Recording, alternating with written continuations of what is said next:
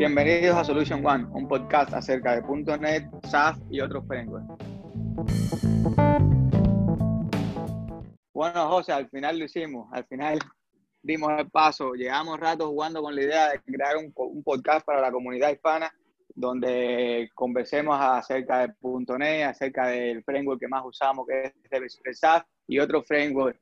Y al fin estamos haciendo nuestro primer episodio, nuestra primera grabación y bien contento con, con, con dar este paso. Sí, la verdad, Javier, que suena fácil y suena como, ah, sí, lo voy a hacer en cualquier momento. Pero como todo requiere planeación, ¿verdad? Y, y es un reto diferente porque pues cuando uno está haciendo un video para YouTube es un poco más fácil porque está mostrando la pantalla, la gente está viendo algo. En cambio acá es como tener la idea un poco más organizada, ¿verdad? Para, para echar a andar como que el, ese tipo de, de, de comunicación de que son podcasts. Pues José, antes de adentrarnos mucho más en el episodio, quisiera comenzar con el nombre del podcast, Solution One. ¿Por qué es que hemos decidido nombrar el podcast Solution One? ¿Cuál es el objetivo del nombre y cuál es el significado que tiene personalmente para nosotros nombrar el podcast eh, Solution One? Bueno, creo que, que sobre el nombre es eh, se puede ver como de varios puntos, ¿verdad? El primero que yo diría es que cuando uno crea una aplicación en Visual Studio y, si, y simplemente no le pone nombre, eh, esa, esta aplicación va a, crear, va a crear una solución que se llama Solution One. Pero eso no es cierto en todos los tipos de proyectos. En algunos pone SAF Application, Blazor Application 1, pero en algunos casos va a ser Solution One. Entonces, eso es técnicamente hablando, digámoslo así. Pero también falta el caso de del proyecto que nosotros encontramos que se llamaba Solution One. Entonces, ese creo que lo puede explicar mejor usted, Javier. Sí, pues comenzando, cada vez que creamos File New Project eh, eh, en Visual Studio, pues si es Blazor, te pone Blazor App, si es Web Application, te pone Web App, si es consola, te pone Console One, pero eh, curiosamente, SAF siempre es Solution One. Entonces, de alguna, de alguna manera nos sentimos identificados con el concepto de Solution One. Y podemos ir más allá, decir como un, un término de marketing, Solution One es Solution 1, somos la solución una para, para todas nuestras aplicaciones, porque de alguna manera siempre incluimos SAF de una forma u otra en cualquier proyecto que tengamos. Ahora, yendo a la parte personal, uno de los proyectos en que trabajamos, y José eh, fue parte de este, eh, ellos empezaron el proyecto así exactamente experimentando con SAP. New Project, Solution One y empezaron a, agregar código y agregar líneas y agregar funcionalidad. Llegó un momento que el Solution One era una aplicación ya hecha, completa, de hasta cierto punto, pero se mantuvo siempre y se quedó el nombre de Solution One, que fue el primer nombre del principio. Y siempre yo y José, que veíamos la solución, nos reíamos como diciendo, increíble las cosas que se hacen temporales llegan a ser permanentes. Y de hecho hay alguna frase que nada es tan, tan permanente como lo temporal, que uno pone un remiendo en la casa y eso es lo que se, queda por, los años y los años. Entonces tiene un nombre especial en SAF, en nuestra carrera profesional y, qué mejor nombre para eh, cubrir temas tecnológicos que Solution 1, Solution One. Sí, y bueno, Javier, eh, yo creo que estamos hablando del nombre del podcast y todo eso, pero creo que tenemos que presentarnos. Sé que hay gente como nuestros amigos que sí ya nos conocen, ¿verdad? Que saben que publicamos bastantes cosas como artículos y, videos, pero eh, creo que por el tipo de podcast va a haber bastante gente o espero que tengamos eh, nueva audiencia. Entonces voy a empezar yo preguntándole a usted. Javier, cuénteme un poco de su experiencia no solo laboral, sino que educativa. Eh, ¿Qué estudió y cómo llegó a la informática, digámoslo así, o por lo menos a punto .NET? Sí, pues mi, mi, nombre, para los que no me conocen, es José Javier Columbier. Siempre tenemos esta confusión que los dos, nuestro primer nombre es José, y muchas veces hablan conmigo o hablan con usted y después contactan al otro y dicen no, porque recuerda cuando hablamos de esto, dicen no, no, fue con el otro José. Por eso casi siempre nos, diferenciamos, usted José y yo Javier. Y bueno, usted Joche, que es el, el, el, nickname del apodo de cuando era chiquito. Pues yo soy eh, de origen cubano, ingeniero eléctrico aquí en Estados Unidos, pero en Cuba yo estudié automática. Estudié cinco años automática en la Universidad de Cuba y cuando vine para Estados Unidos terminé aquí mi, mi bachelor y mi máster en eléctrica, nada orientado a informática. Pero en el camino de, de, mis estudios en la universidad empecé a desarrollar proyectos eh, en la informática. Recuerdo una de las tareas que yo tenía que hacer manualmente en el trabajo que tenía en ese momento, porque por supuesto que pagar cuenta, era recopilar cierta cantidad de información, ponerla en un correo, mandarla, separarla, organizarla. Y encontré una librería en Python donde moví el mouse, moví el teclado, porque yo no tenía acceso, es decir, ese programa donde yo creaba toda esta estructura no tenía acceso al backend nada. Y cuando vi que pude crear una librería en Python donde yo podría mover el mouse, mover el teclado, eh, copiar toda esa información en un Word, hacerle un attachment a un correo y mandarlo, y yo no tenía que hacer nada. Fue como un, esto, esto es lo que yo quiero hacer en mi vida. Y de ahí más allá, encontré .NET a través de Sechar. Sechar era eh, el lenguaje con, con, el que empecé. Realmente yo empecé en la universidad en automática a programar en C, C directo. C++ y nosotros hacíamos sistemas embebidos, eh, programación de microcontroladores, de microprocesadores y eh, Assembly, Assembly Language, que es otro tema con el que podríamos hablar un buen rato. Pero al llegar acá, eh, yo empecé a trabajar en todo lo que aparecía simplemente para pagar cuenta, para traer a los, a los viejos míos de Cuba y encontré ese char. Y a la vez que empecé a ver lo productivo que pude ser y que las aplicaciones, es decir, viendo resultados reales, viendo aplicaciones que ya los usuarios estaban usando, fue un cambio definitivo. Y SAF fue la combinación de eso. SAF fue lo que me dijo a mí, tú puedes decir, eh, proveer valor real a una solución real, rápido y eficientemente. Entonces, yo para atrás ni para coger impulso, como dicen, eh, SAF es lo que nosotros, SAF, XPO y .NET en general es lo que nosotros respiramos y es de lo que queremos hablar aquí. Nosotros queremos hablar no solo de SAF, sino de tecnología en general, por eso el nombre del, del, podcast es eh, .NET, .NET eh, SAF y otros frameworks. Y ahí eh, podremos hablar de, de, cualquier proyecto en que estemos trabajando, cualquier tecnología que nos apasione, podemos hablar de Machine Learning, de AI, de Cognitive Service y todo en el camino. Entonces, creo que eso más o menos es una sinopsis de, de mi trayectoria. sí. Y bueno, José, yo creo que de, en el mundo de, del Express y de SAF no debe haber casi nadie que no lo conozca usted, pero por favor, para alguien que se está conectando por primera vez, dígale su, su, su trayectoria hasta aquí, ¿cómo ha sido? Bueno, pues mi nombre es José Manuel Ojeda, Melgar, algo largo, ¿verdad? Pero siempre me decían mis primos, eh, especialmente los del Salvador. Usa tu nombre completo para que sepan el apellido de tu mamá. Y bueno, eh, siempre trato de ponerlo en todo lo que hago, el nombre completo, aunque la gente me conoce por un montón de nombres. De hecho, cuando estaba pequeño en el colegio, en, eh, me decían Manuel, Manuel Ojeda. En mi casa me decían Joche. Entonces uno va teniendo como un montón de identidades. Pero eventualmente, cuando ya abrí la compañía que tengo en este momento, que es Big Framework, eh, pues tenía que abrir mi primer correo y, y tuve como que varios recuerdos. Eh, uno de ellos es, si vieron una serie que se llama El Príncipe del Rap, o en inglés se llama Fresh Prince of Bel Air, eh, el personaje principal de esa serie es Will Smith. Y el, y el, y el carácter que representa en la serie también se llama Will, porque discutiendo con los escritores, le dijeron, el nombre que te pongas aquí es el nombre porque todos te van a recordar. Entonces, una vez también tuve una conversación así con, con mi tío, tío Carlos, eh, alguien que admiro mucho y con quien trabajé un tiempo cuando estaba empezando. Eh, y abríamos las cuentas de correo de él también. Y él le pregunté cómo quiere ponerle su cuenta de correo. Él me dijo, Carlos, solo Carlos. Yo soy el Carlos principal de esa organización. Así que así decidí yo, eh, cuando abrí el correo y todo eso, poner Joche, ¿verdad? Eh, y así más que todo que me conoce la gente, especialmente por el canal de YouTube.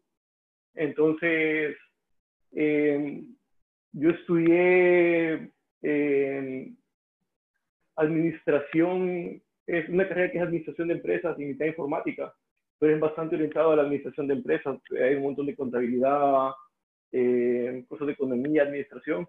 La informática no fue tan fuerte para mí, pero eh, yo atraía la pasión por eso. O sea, a mí desde pequeño, desde que me dieron la primera computadora, cuando tenía como 14 años, la desarmaba, le instalaba todo lo posible, eh, ahorraba para comprar disquetes, para poder copiar archivos, eh, tan, tan, complicado que era antes, para hacer internet. Eh, entonces eso siempre lo traía como que en la vena ya. Me encantaba desarmar cosas. Así que digámoslo así, que la, la universidad no fue tan importante para mí en ese sentido, pero eh, me ayudó a ver varios puntos. Uno es que es increíblemente fácil que se descoordine la realidad laboral con la realidad académica. Eh, la realidad académica siempre termina estando como bastante más atrasada que la realidad laboral, eh, que el mundo didáctico es diferente al mundo eh, laboral también, pero que con el mundo, si uno tiene los, los principios básicos bien cimentados, digamos así, didácticos, la vida laboral es relativamente fácil. Entonces, bueno, eso es todo. Yo, para, eso fue como parte como de mi educación.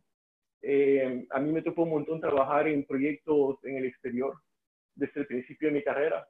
Entonces, como que eso me abrió el mundo a otro montón de, de posibilidades, de tipos de sistemas, de cosas que no se veían en El Salvador. El Salvador está relativamente atrasado con respecto a la tecnología. Y lo que vino en, el, en la universidad, todo tenía como 10 años de desfase o, o quizás más. Entonces, pues creo que fue la vida laboral lo que me hizo eh, desarrollarme de esta manera, no la vida académica. Y bueno, yo eventualmente abrí una compañía en Estonia, me mudé de El Salvador a Estonia, abrí una compañía porque Estonia es algo parecido al Silicon Valley de, de Europa. Eh, y eventualmente me mudé a Rusia, donde me dediqué mucho más a dar clases en línea sobre desarrollo de SaaS en XPO y sobre dar consultorías y así eventualmente, de hecho así lo conocí a usted, eh, así empezamos a trabajar en proyectos y bueno, ahora estamos grabando un podcast. Así que esa es parte de la historia. Yo miro atrás, José, y digo, increíble, ¿quién me iba a decir a mí que iba a estar haciendo un podcast como usted unos años después de haberlo conocido, de haberlo seguido en YouTube, de haber mirado su carrera, de haber estudiado su, su repositorio? Eh, la vida da vuelta y estoy bien contento de, tenerlo como parte de, de, de mis amigos y en algún momento contaremos la historia de cómo nos conocimos y todos los proyectos que hemos trabajado juntos y cómo ha sido nuestro, nuestro camino hasta aquí. Pero quisiera agregar algunas, algunos comentarios más en lo que usted estaba contando de la vida laboral y la vida de estudiante. Y le, curiosamente, por ejemplo, yo me gradué, tengo una maestría en ingeniería eléctrica, en diseño de sistemas electrónicos, y eso no lo, no lo uso ahora para nada. Todo mi enfoque es completamente eh, como dicen en Cuba, cibernética, computer science, informática, y, y es la, la prueba de que realmente muchas veces la academia está separada con la vida laboral. E incluso yo recuerdo que cuando yo estaba en la universidad estábamos diseñando microcontroladores en 7 nanómetros. Y esa arista de la electrónica sí estaba bastante conectada con la parte laboral con lo que venía ahora. Es decir, cuando uno iba a, los laboratorios de diseño en empresas como Cadence, como eh, Semiconductor, como Microchip, sí estaba bastante eh, acorde. Pero en la informática sí hay un, un, desfase en la parte académica y en la parte laboral. Y de hecho de, hay, un, hay cierta polémica y discusiones con respecto a eso de realmente necesitamos ir a la universidad para ser informáticos o podemos coger uno de los 500 bootcamp que hay por ahí. Y no se puede llegar a un consenso porque realmente muchas de las bases son necesarias. Tú necesitas saber estructura de datos, tú necesitas saber cómo funciona el sistema operativo y qué es lo que te enseñan en la universidad. Y por cierto, cuando yo me di cuenta que yo no quería seguir en electrónica y en eléctrica, que quería mudarme completamente a informática, todas mis asignaturas opcionales fueron base de datos, computer eh, architecture, eh, etcétera, etcétera. Todo fue orientado de estructura de datos, todo fue orientado a computer science, a informática y no más eléctrica. Y yo siento que mucho de esas bases sí me ayudó cantidad después a entender eh, cosas más, más complicadas en la, en la informática, pero el caso es el ejemplo que usted siempre cuenta, normalización y normalización en la base de datos. La teoría dice algo totalmente diferente a cómo sería el performance en la práctica. Y si, y si usted puede, repita el cuento para los que no se lo saben. Ah, ok. Está bien eh, interesante. Eh, yo estaba, yo empecé estudiando ingeniería industrial y pues no me gustó mucho. Yo quería ser un ingeniero porque tenía la idea de que los ingenieros son respetados, ¿verdad? Porque hay gente que sabe bastante. Y mm, cuando no encontraba qué estudiar y no me atrevía a estudiar informática porque irónicamente lo veía un poco limitado, veo qué estúpido era en esa época, o sea, cuando tenía como 19 años. Y bueno, en ingeniería industrial al principio. Después me pasé a, a, a computación, que como les dije era mitad administración de empresas, y ya estaba laborando en una empresa en Estados Unidos, de remoto, trabajo remoto hace 20 años, imagínense. Eh, eh, y eh, nos tocó trabajar con un ERP que, si no me equivoco, del origen es canadiense, que es H El ERP en esa época iba por versión, creo que, no sé, 4 o 5, y estaba hecho de C++. Y ellos tenían su propio ORM. Pero lo que me parecía más interesante del caso es que a mí me tocó hacer reportes para ese ERP, un montón de reportes. De hecho, ahí trabajábamos en esa empresa con mi primo. Y eh, bueno, eh, cuando nos tocó ver el esquema de datos, cuando mi tío me dijo, mira, José, aquí está, para que aprendas a hacer un reporte, aquí está el, el, diccionario de datos. Nada tenía relaciones ni constraints, todo estaba separado como tablas independientes totalmente una de la otra. Eh, tablas, las tablas estaban desnormalizadas, cuando la teoría dice que hay que normalizarlas, ¿verdad? Yo en ese momento también estaba llevando, creo que base de datos 2 o 1, no estoy seguro cuál era, donde vimos las formas normales, que son, eh, bueno, ahora hay más formas normales que antes, pero básicamente el principio de la forma normal es que tengo que identificar en una tabla cuáles son las dependencias transitivas, que son información que no le pertenece a esa tabla, y sacarle y ponerla en otra tabla, para no desperdiciar espacio. Entonces, eso es lo que el libro dice. Y uno dice, ah, sí, tiene sentido, voy a normalizar para eh, ahorrar espacio y que no haya dependencias transitivas. Pero claro, yo vi el diseño de un ERP que era súper vendido en el mundo, en California, en Estados Unidos, y ellos hacían lo contrario. Entonces fue un shock, un, ha un shock completo de decir, el libro me está diciendo esto, yo vine a pagar a la universidad para que me explicaran cómo hacerlo, pero la vida real se comporta opuesto, de hecho, y el mejor diseño no es el, didáctico este, aunque en teoría lo es, es de la vida real. Entonces uno se pone a pensar, cuántas cosas ya no funcionan como funcionaban antes, o cómo es el cambio tan grande de decir, sí, la teoría dice esto, pero lo que tengo que hacer por practicidad en la vida real es esto otro. Entonces, ahí me puso a pensar, bueno, tal vez la universidad no es tan importante. Lo que es importante es descubrir cómo este mundo funciona de verdad, metiéndose de cabeza y haciendo las cosas.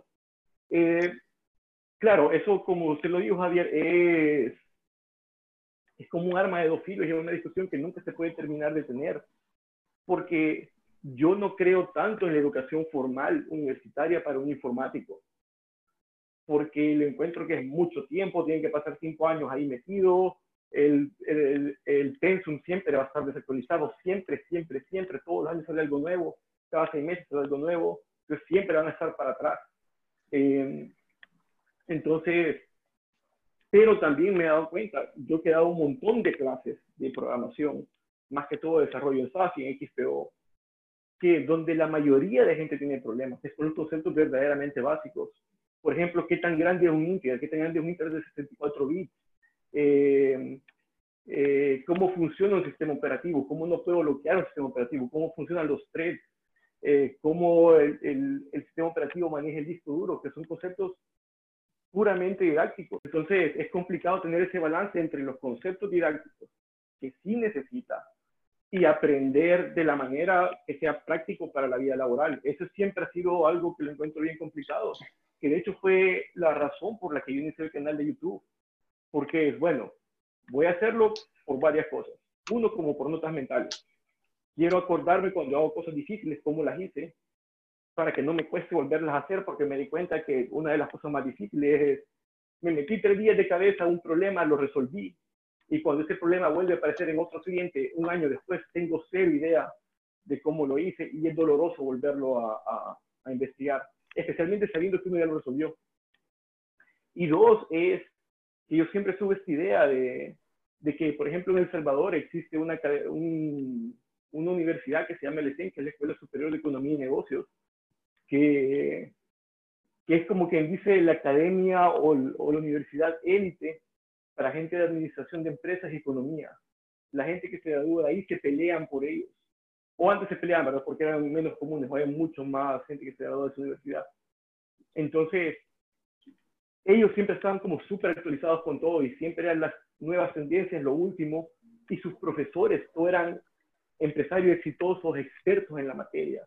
Entonces yo dije, bueno, ojalá algún día se pueda hacer algo así para la, para la informática, porque creo que así se tiene que llevar. Uno, el informático que está enseñando, tiene que ser alguien que sepa todos los conceptos básicos, eh, didácticos, digámoslo así, pero que también tenga experiencia laboral, porque si no, no creo que uno pueda hablar con propiedad. Una cosa es decirlo como lo dice el libro, otra cosa es decirle, así lo dice el libro, en la vida pasa así, y lo mejor es que ocupen esta técnica, ¿verdad? Entonces... Pues sí, la educación eh, en estos momentos tiene eso, y sobre todo para empresas grandes. Ellos no solo están pidiendo un título, están pidiendo, están pidiendo buen GPA cuando tú estás grabado, y nada de eso es realmente indicador de cuánto uno sabe. Nada de eso es indicador de, el único indicador real es proyectos reales. Y por eso en la, universidad es, si tú quieres destacar, haz proyectos por, por tu cuenta, haz eh, open source, haz otros proyectos que demuestre, decir, que tú pruebes, que porque hasta que tú no chocas con el problema, tú realmente no sabes cómo resolverlo. Y, y eso funciona en los dos sentidos. También, como mismo podemos decir que a veces la universidad te, te, te, te demora el proceso de aprendizaje porque estás en cosas que ya no son eh, válidas en la actualidad también es necesario tener los conceptos básicos y también es necesario eh, saber por qué, el, por qué están pasando las cosas. Y eso es bien importante. Y una cuestión curiosa con respecto a la educación ahora mismo es que no están teniendo el, la, lo último. Y es difícil porque todos los años cambia algo. Todos los años un nuevo framework, todos los años entonces, es difícil que la universidad pueda crear un plan académico acorde a todo lo que está pasando y por eso de alguna manera se mantienen en las bases. Y como mismo digo eso, puedo referirme a otra parte como es la experiencia. Y por eso en la, en la, en la, en la informática es muy importante estar al día con todo lo nuevo que está pasando. Porque incluso programadores senior de hace 20 años tienen conceptos eh, desactualizados que no son los que, los que hoy en día están usando. Y por eso muchas veces en vez de aportar más, a veces enlentecen el, el proceso porque están como que reacios a adoptar las nuevas tecnologías. Y podemos conversar de usted y yo acerca de SBN y GitHub. Como decir, usted antes sabe aquí de SBN y después decir, yo traté de, de, de, enseñarle todas las ventajas de GitHub y y todos los lo, nuevos desarrollos, sobre todo eso. Todo lo nuevo que está pasando en el, en el desarrollo de Source Controller está pasando en GitHub. Eh, fue adquirido por Microsoft, viene GitHub Action, viene CI/CD, viene DevOps.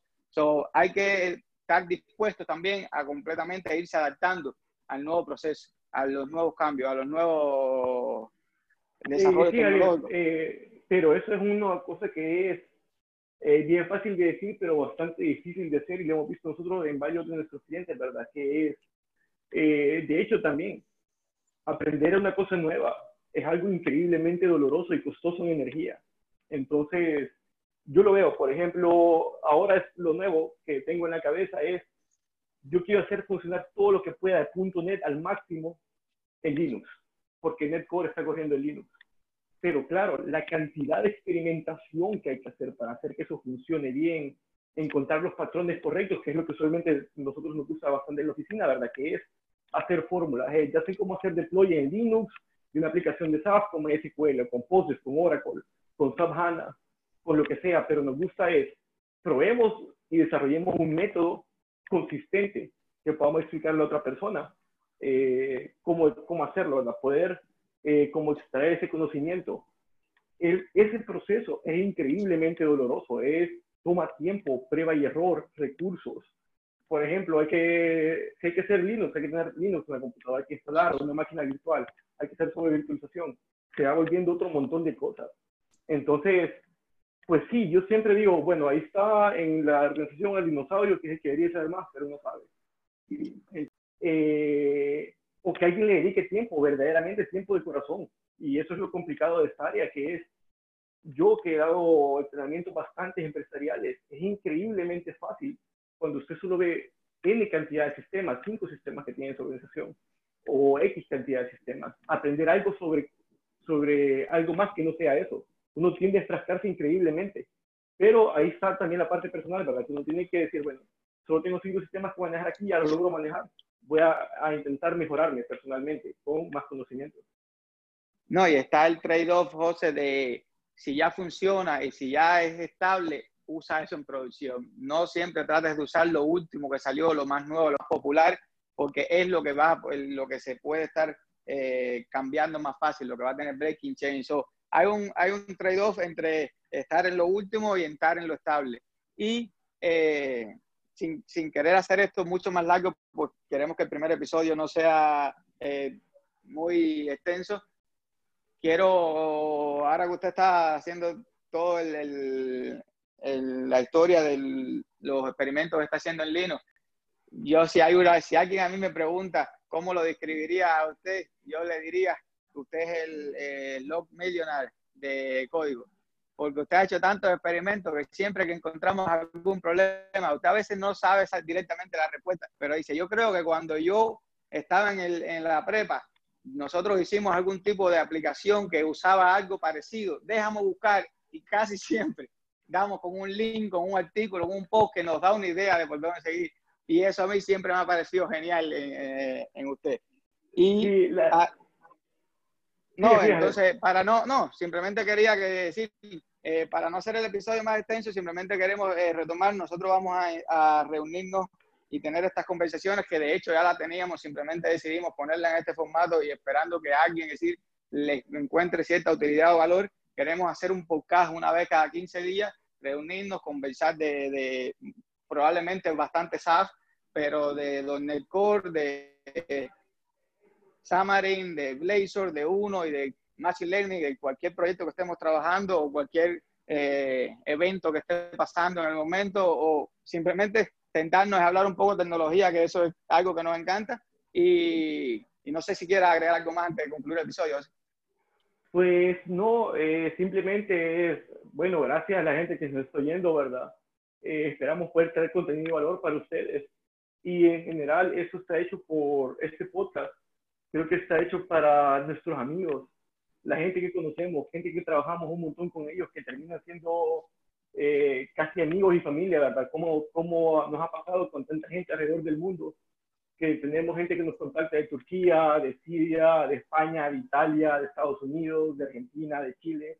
Entonces, pues bueno, tanta gente que, que, que nos pone su granito de arena en hacer preguntas, en decir, miren, yo creo que se podría hacer esto, esta es idea. Entonces, este podcast es para consolidar todo eso, ¿verdad? especialmente para la gente en español, porque últimamente, bueno, por la parte laboral nos ha tocado estar haciendo más cosas en inglés.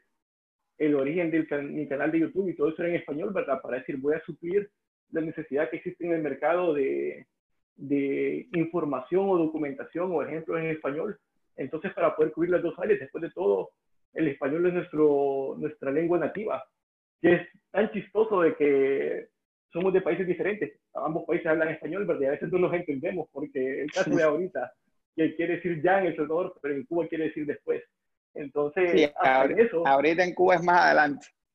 Eh, o mañana o otro día. Eh, y El Salvador es inmediato. Exacto. Entonces, eh, es totalmente lo contrario. Entonces, este podcast nos ayuda a decir, bueno, entendamos como latinos qué es lo que funciona en Latinoamérica, qué es las cosas que se pueden hacer con presupuesto latinoamericano y otro montón de ideas, ¿verdad? Es que es un mundo en que yo me desarrollé mucho, ¿verdad? En, en, informática latinoamericana, eh, pero eh, que, por ejemplo, usted, eh, Javier, ha estado más en informática en nivel estadounidense. Y bueno, poder traer todo eso, esa experiencia y, y que la gente aprenda. ¿Cómo disfruto yo los podcasts de, por ejemplo, de James Montemagno? de hecho, es el que más apoyo, con Frank Kruger y pues es entretenido, hablan de cosas que quiero oír y, y me dan ideas para decir, ah, voy a googlear esto, voy a buscar esto. Esto es lo que está pasando y no lo sé. Entonces, no, y, no, oh, sobre todo carro, nos dan, cosas así.